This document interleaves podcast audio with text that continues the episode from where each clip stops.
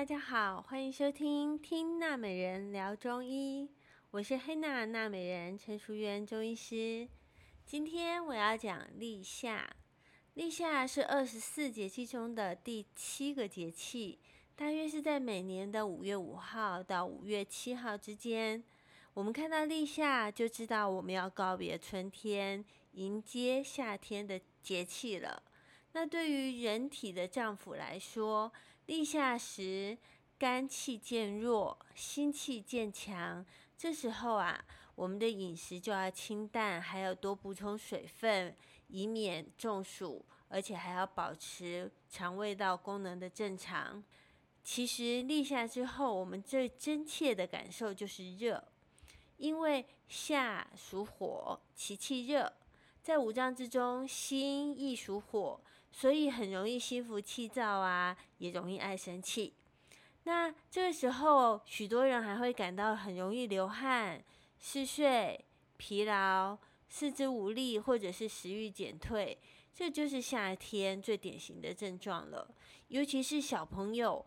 国小的孩童感受特别明显，因为小孩子他们的体质比较单纯，很容易受到节气的影响。这时候大人呢，会伴随着暑热，会容易有上火的现象，啊、整个人就会显得比较焦躁啊、易怒啊，动不动就想发脾气。那因为立夏之后气温升高，这个时候。抵御暑热的侵袭，就是我们夏季养生重要的一环了。因为立夏之后天气比较热，所以如果你贪吃了甜品、冷饮，或者是辛辣、油炸等等容易上火的食物，就会常常感觉到有牙龈肿痛、嘴巴破、流鼻血，或者是皮肤长痘痘，或者是失眠啊、多梦的症状。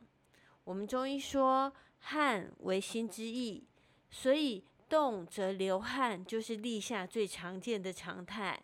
通常如果汗流得太多，就容易会伴随着有气虚的症状。呃，气虚就像头昏脑胀啊，容易疲劳啊，或者是注意力比较不能集中等等的啊、这些症状。那因为夏天很容易大量流汗嘛，所以会造成人体的阳气不足，皮肤的腠理就容易开泄。呃，皮肤腠理，简单的来讲就是我们所说的汗腺呐、啊、毛细孔，它很容易开泄，因为它为了散热流汗的缘故。那这个时候，我们如果可以稍微吃一点点酸性的食物，譬如说呃山楂乌梅汤啊，或者是柠檬艾玉等等食物。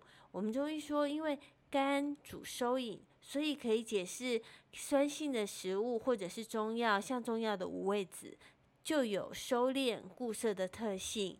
常常用在气虚不能固表的虚汗症，像我自己本身啊，就很容易在夏季常常开中药的生脉饮。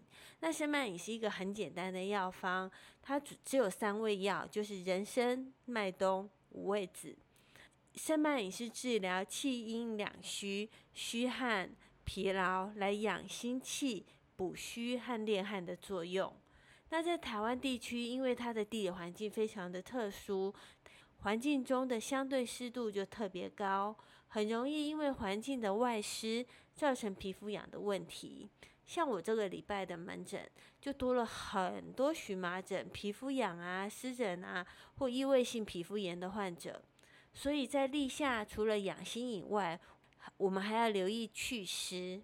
中医说，呃，色刺入心，红色的食物有助于养心。红色的食物大多都具有温热、能量多、阳气足的特性，就像红苹果、红豆都有养心补血的作用，还它还可以提高新陈代谢、消脂肪的功能。所以我今天就要特别推荐立夏养生的药膳，就是红豆莲子汤。它可以清心安神、健脾利湿，还有固精益气。